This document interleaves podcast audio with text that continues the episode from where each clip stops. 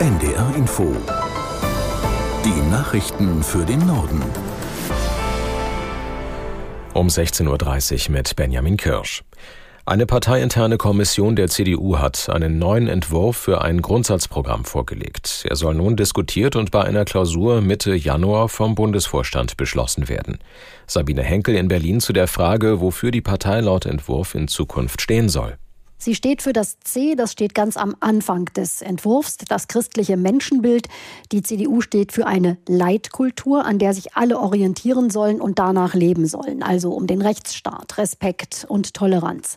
Man findet viele klassische CDU-Positionen, aber auch ein paar Verschärfungen. So will die CDU das Renteneintrittsalter an die Lebenserwartung anpassen. Das würde bedeuten, dass Menschen nicht mit 67, sondern später in Rente gehen, wenn die Lebenserwartung steigt.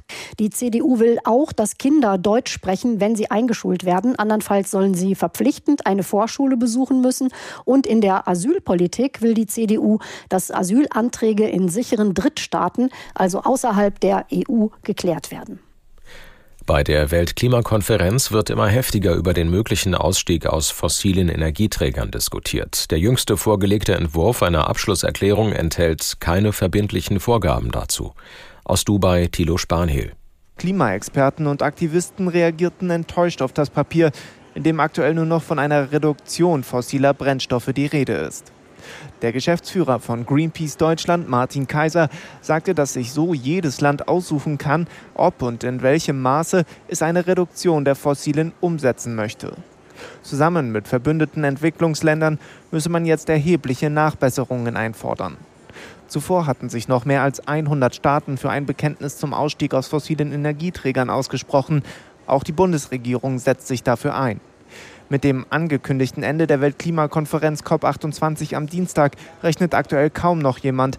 Beobachter gehen davon aus, dass die Konferenz wie auch in den vergangenen Jahren in die Verlängerung gehen wird. In der seit Wochen andauernden Debatte über den Bundeshaushalt für das kommende Jahr hat Bundeskanzler Scholz eine baldige Einigung in Aussicht gestellt.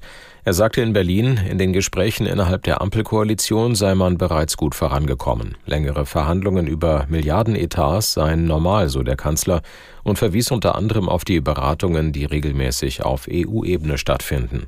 Was in Deutschland die Gespräche betrifft, ist die Aufgabe groß, aber wir sind so weit vorangekommen, dass man sehr zuversichtlich sein kann, dass wir es auch schaffen werden, das Ergebnis Ihnen bald mitzuteilen. Bundeskanzler Scholz von der SPD. Er will heute die Haushaltsgespräche mit Vizekanzler Habeck und Finanzminister Lindner fortsetzen.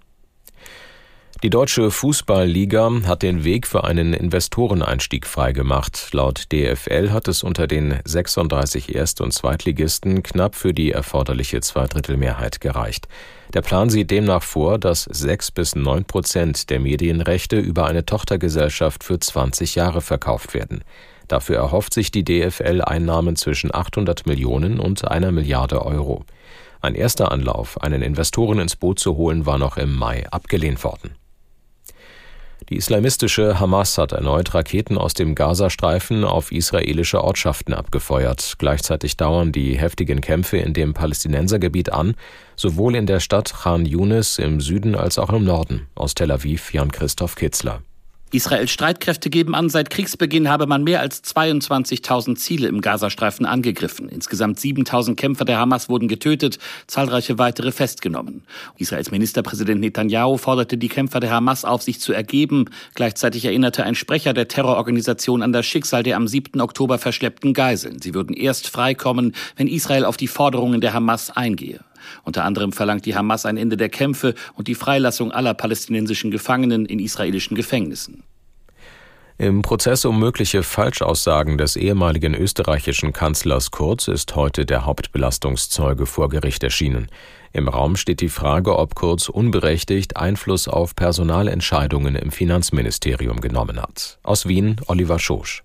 Beim Zeugen handelt es sich um Thomas Schmidt. Das ist der ehemalige Kurzvertraute, der erst Generalsekretär im Finanzministerium war und dann alleiniger Vorstand der österreichischen Staatsholding ÖBAG wurde. Sebastian Kurz hatte Schmidt vor Gericht als nervigen Wichtigtuer dargestellt, der sich den Posten selbst organisiert habe und ausschließlich vom damaligen Finanzminister bestimmt worden war. Kurz habe seine Machtposition als Kanzler nicht ausgenutzt, um Einfluss bei dieser Personalentscheidung auszuüben. Schmidt widersprach der Kurzdarstellung. Der Ex-Kanzler habe sich mitnichten nur informieren lassen lassen. Er habe mitgeredet. Die Personalentscheidungen bei der ÖBAG seien engmaschig mit Kurz abgestimmt worden, so Schmidt. Für eine Falschaussage vor einem parlamentarischen Untersuchungsausschuss kann es bis zu drei Jahre Haft geben. Wobei bei einer Verurteilung eine Geldstrafe wahrscheinlicher wäre, weil Sebastian Kurz nicht vorbestraft ist. Das waren die Nachrichten.